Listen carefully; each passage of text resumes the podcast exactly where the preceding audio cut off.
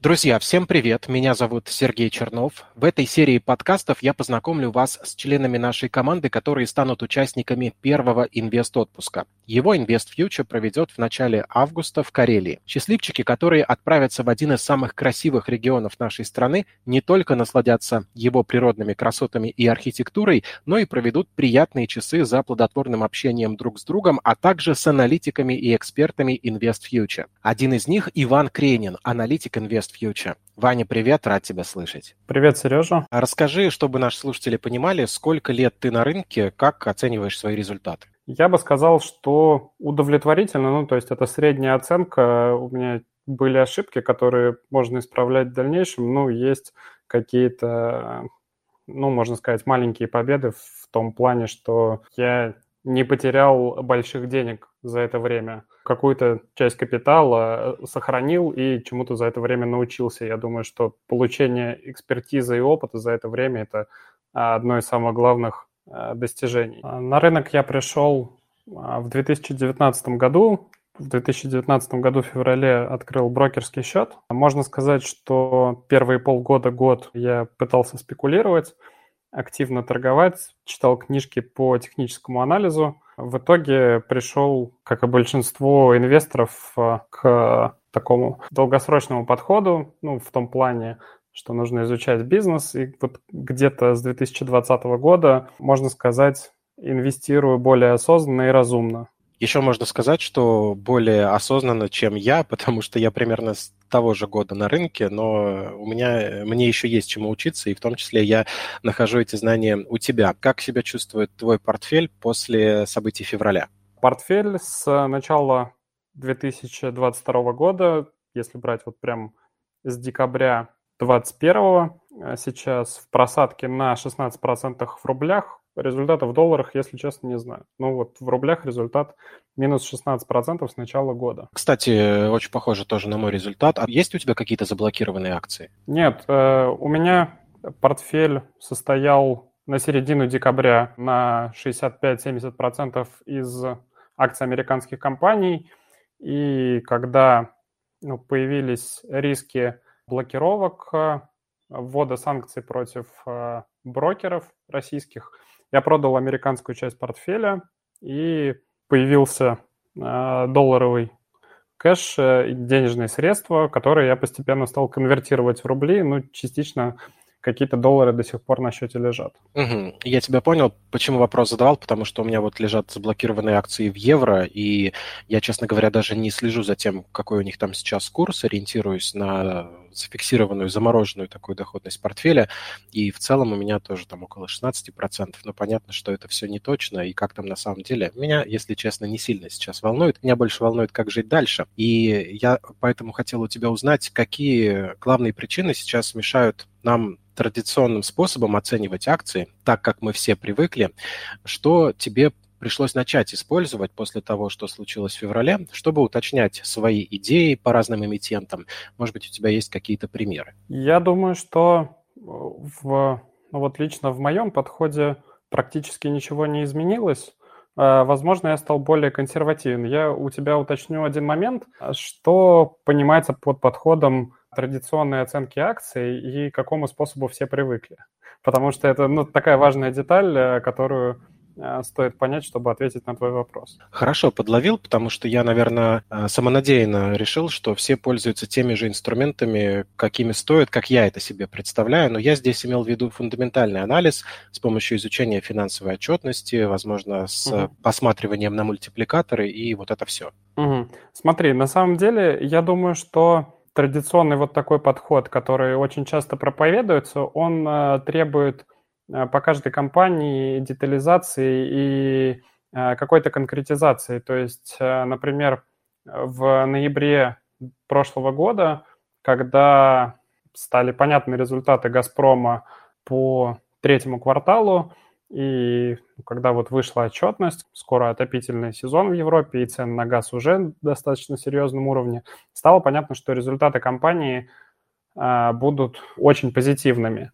В инвестиционные идеи, которые мы вот выложили на нашей платформе, я, скажем, оценил компанию в трех сценариях. То есть это был а, базовый сценарий с определенной там, целевой ценой, э, позитивный сценарий и негативный сценарий, в котором я указал, что при реализации определенных геополитических, макроэкономических, конъюнктурных рисков компания не сможет выплатить э, дивиденды за 2021 год, и тогда целевая цена акции будет в районе 170-180 рублей. Из-за того, что компания не сможет соблюсти дивидендную политику, которую она приняла в 2018-2019 году, в таком случае ее мультипликаторы опустятся до оценок э, двух трех EBITDA, а, как компания стоила там, в период 2011-2018 годов.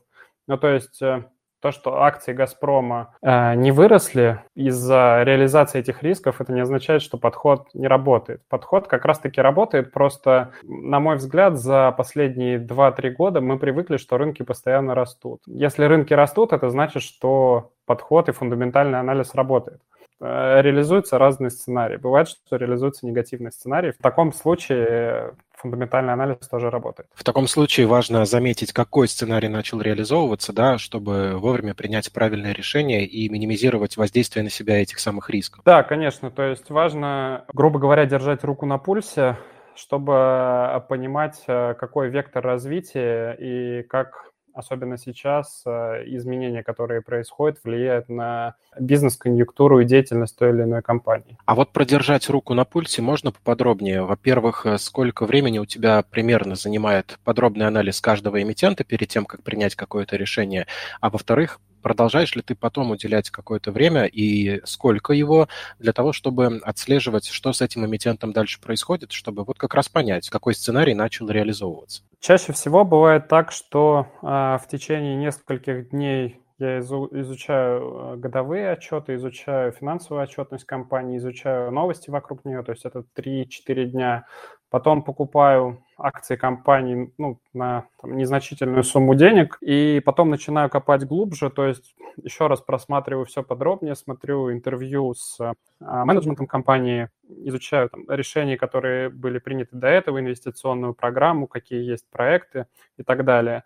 На это уходят 2, 3, там, 4 недели, иногда больше. И вот в течение этого времени постепенно, чем там, больше изучаю, тем больше набираю э, позицию в своем портфеле. Для полного изучения компании, прямо подробного, необходимо 2, 3, а лучше 4 недели. Это в каком режиме? По 4 часа в день, по часу? Нет, по нет, это, это плавный, плавный достаточно режим. Я думаю, что а, час времени в день, вот так постепенно, не спеша. Ну, конечно, когда в отпуске, то вот недавно я был в отпуске и подробно изучал одну компанию, у меня уходило три часа в день где-то в течение 10-12 дней. Ого, это полтора дня практически ты потратил на... Что это за компания? Прям интересно стало. Это Соликамский магниевый завод интересно э, то, сколько времени ты на нее потратил, э, как и то, что я, по-моему, немного слышал раньше об этой компании. Теперь, конечно, интересно, но я думаю, и если нашим слушателям станет интересно, они тоже найдут всю нужную информацию. Я э, недавно был на твоем семинаре в Петербурге он был посвящен теме оценки компаний как раз. Во-первых, я очень рад, что попал на это мероприятие. Ты добавил э, жизни в саму идею инвестирования для меня, потому что я не то чтобы разочарованный, но э, пока э, эту часть своей жизни немножко притормозил, а теперь она заиграла новыми красками благодаря тебе. Тебе огромное, правда, за это спасибо. А еще ты на этом семинаре, отвечая на вопросы зрителей, говорил о группе Черкизова и вроде бы неплохо отзывался об этой компании, о ее топ-менеджменте, каким он был некоторое время назад. И вот так ты указывал на недавние прошлые компании и в то же время э, сказал, что идея инвестирования в Черкизова вызывает у тебя скепсис. С чем он связан? По поводу Черкизова у меня есть несколько основных э, тезисов касательно скепсиса. Это сохранение корпоративного управления и стратегии развития, которой придерживался менеджмент компании. Второй тезис – это наличие операционной и финансовой отчетности за последние полгода, то есть э, пока что на сайте компании э, нету э, результатов даже финансовых за первый квартал. Вот. И Наверное, есть такие небольшие нюансы, как 40% э, валютной, то есть евровой себестоимости операционных расходов. Потом компания Черкизова в 2021 году покупала предприятие Пик-продукт. Раньше там были финские акционеры. Я предполагаю, что на этом предприятии есть финское оборудование. Думаю, что будет, может быть, проблематично заменять его на другое. Потом у компании долговая нагрузка была а, погранична, можно сказать, с предельным, то есть с коэффициентами чистый долг и беда ближе к трем. И для стратегии их развития, то есть для сделок там, по поглощениям, я предполагаю, что нужны будут заемные средства, то есть, скорее всего, это будут поглощения, так называемый leverage buyout. Кстати, это в целом касается и, как мы знаем, компанию Сигежа, то есть сложно дальше развиваться через поглощение в долг, когда процентные ставки достаточно высокие. Хотя ну вот в последнее время процентные ставки снижаются, и это ну, открывает возможности как для Черкизова, так и Зигежа. То есть, с одной стороны, пограничная долговая нагрузка, с другой стороны, э, снижение процентных ставок все-таки может дать возможность. Я думаю, что основные пункты у меня такие, и четвертый тезис, он касается высокой инфляции, как ни странно. То есть, э, с одной стороны, мы видим, как выросли цены на мясо, но по результатам 2021 года маржинальность э, Черкизова э, в определенных сегментах даже стала снижаться. И, например, сегмент э, мясопереработки в третьем квартале у Черкизова, насколько я помню, был убыточный.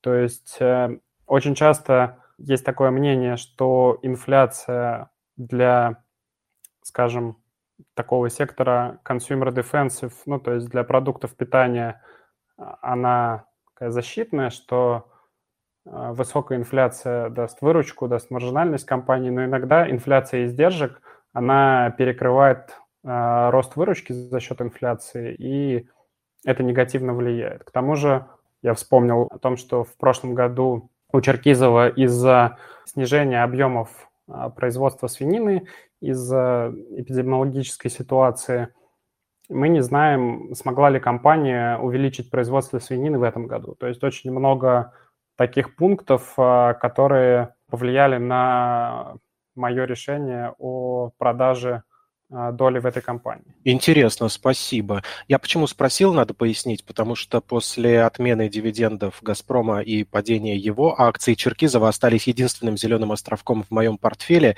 и расставаться чисто эмоционально с этими акциями не очень хочется, но после твоих слов я думаю, что обращусь к источникам информации, постараюсь узнать как можно больше и с холодным расчетом принять уже свое решение по поводу этого эмитента. А вот, кстати, по поводу новостного фона и источников информации.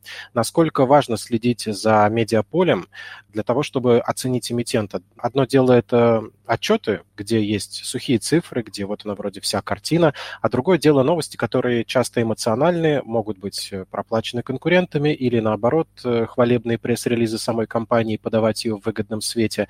Как тут сориентироваться и важно ли вообще учитывать то, что в новостях проходит о компании? На мой взгляд, конечно, важно, но важно из новостного фона, из новостей убирать эмоциональный окрас и находить для себя конкретику, которая чаще всего может быть преобразована в каких-то цифрах и э, числах, то есть э, рост или динамика рынка, в котором компания работает, объемы производства конкурентов самой компании, э, запуск проектов и сколько на эти проекты потребуется средств, через какой промежуток времени проекты будут реализованы и какие сроки окупаемости этих проектов. То есть даже из новостных источников можно вытаскивать полезную информацию для того, чтобы оценить и попытаться спрогнозировать будущие результаты по деятельности компании. Потому что прибыль так э, или иначе от своих акций, от своего предприятия, как и дивиденды, мы получим в будущем. Нельзя заработать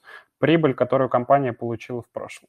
Отличное наблюдение. А можешь привести пример того, как э, слежка за новостным фоном помогла тебе узнать об эмитенте что-то, чего не было в официальных отчетах, например?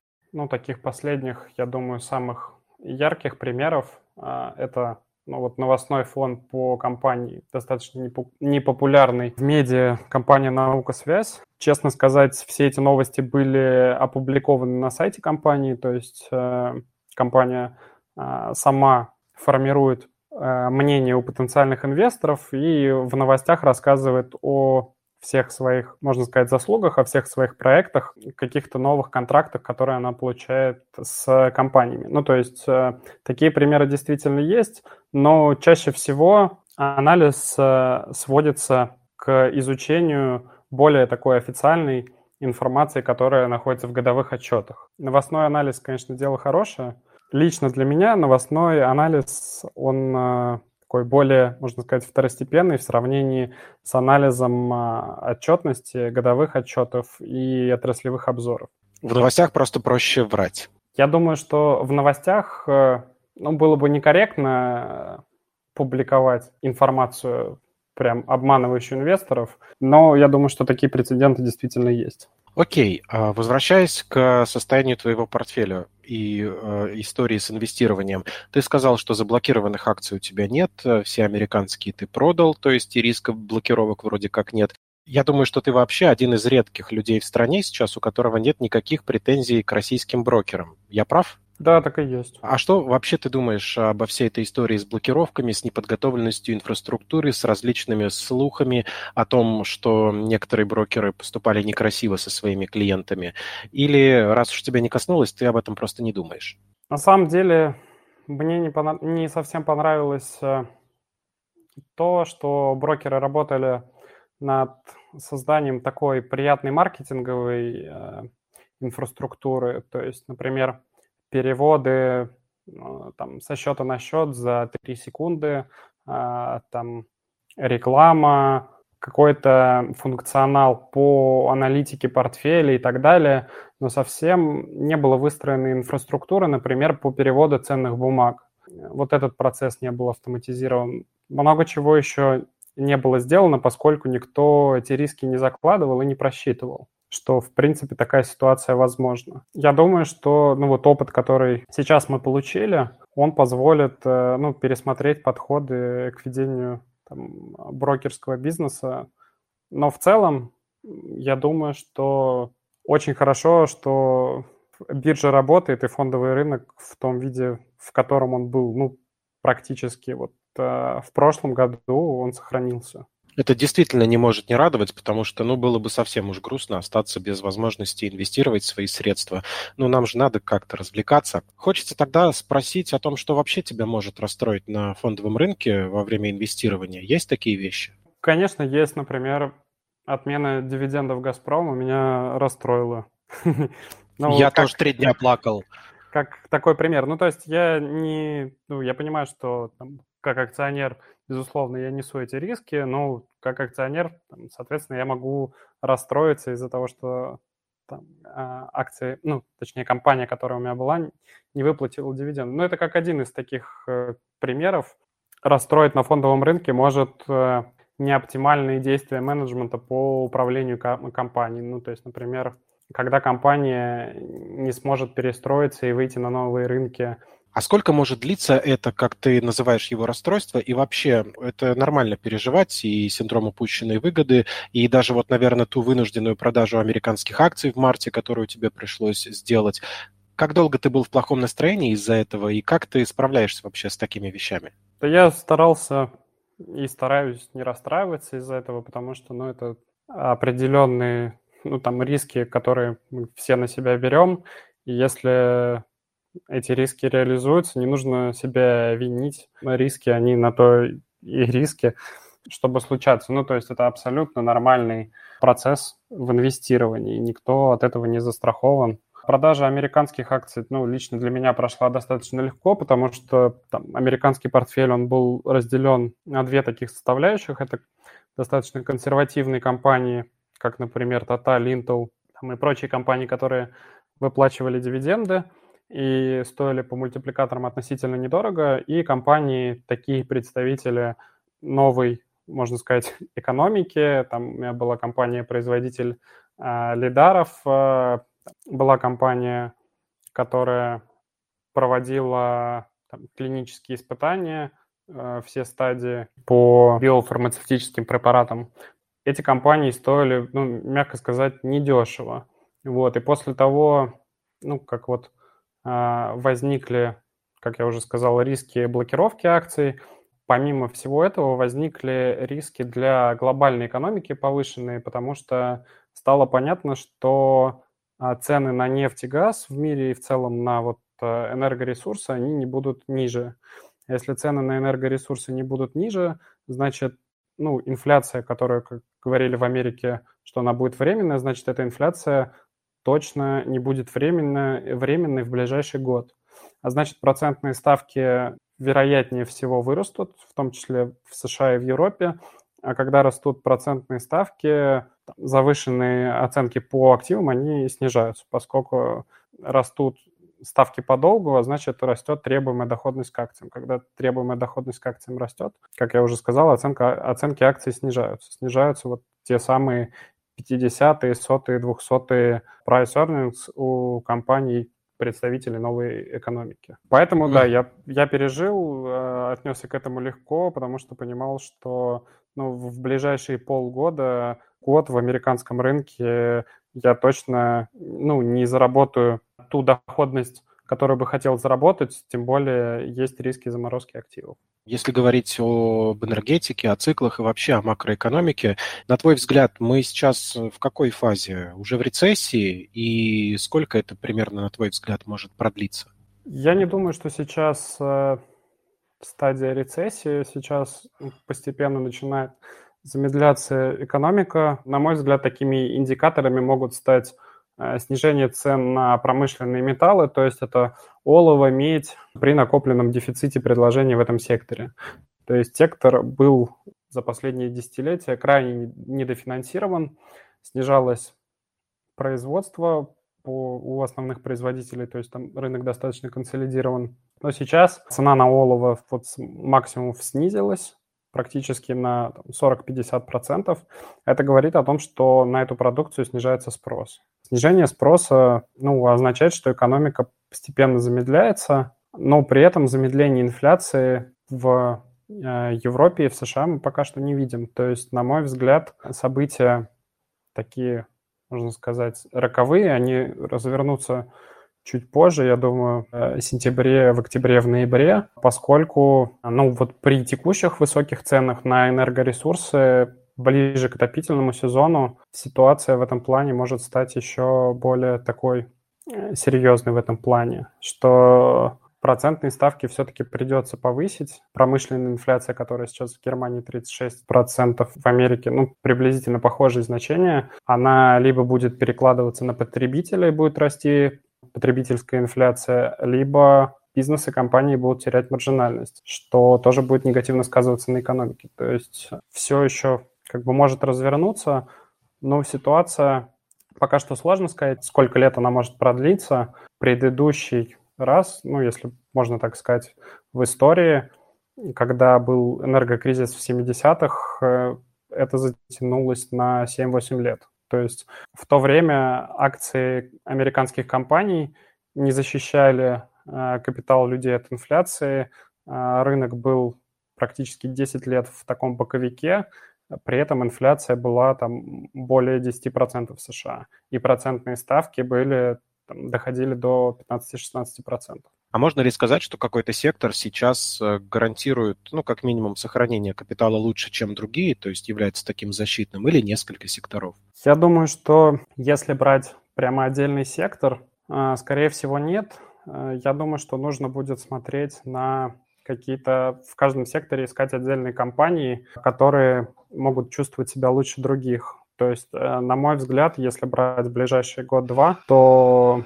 могут быть интересны компании, которые занимаются, ну, если мы берем мировую экономику, железной рудой, железнорудным сырьем, энергетическим углем и продуктами питания. И компании, которые продают нефть и газ. Это, на мой скромный взгляд. И могу добавить, что вот от макроэкономической конъюнктуры, то есть либо от дальнейшего роста процентных ставок, либо от прохождения пика и дальнейшего снижения, можно будет смотреть, какие компании в портфеле подбирать. То есть если мы будем находиться в цикле роста процентных ставок, что 100% это будут компании, так сказать, не джуниоры, а компании уже существующие с операционными результатами, то есть э, точно не нужно будет искать каких-то инвестиционных проектов и идей в этом плане.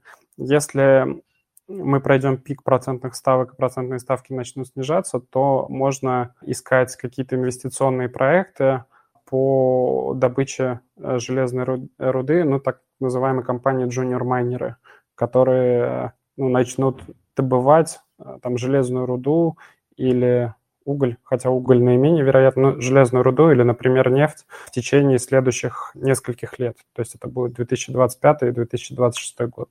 Потому что финансирование таким компаниям будет легче получить э, на снижении процентных ставок, чем на росте процентных ставок.